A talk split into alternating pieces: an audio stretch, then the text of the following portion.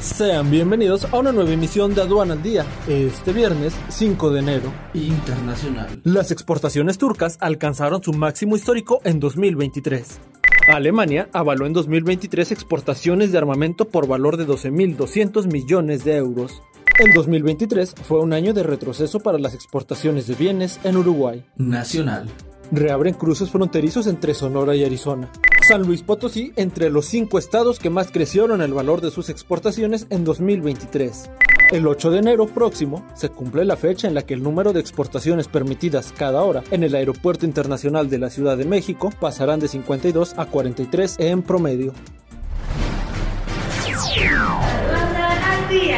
Este es un servicio noticioso de la revista Estrategia Aduanera.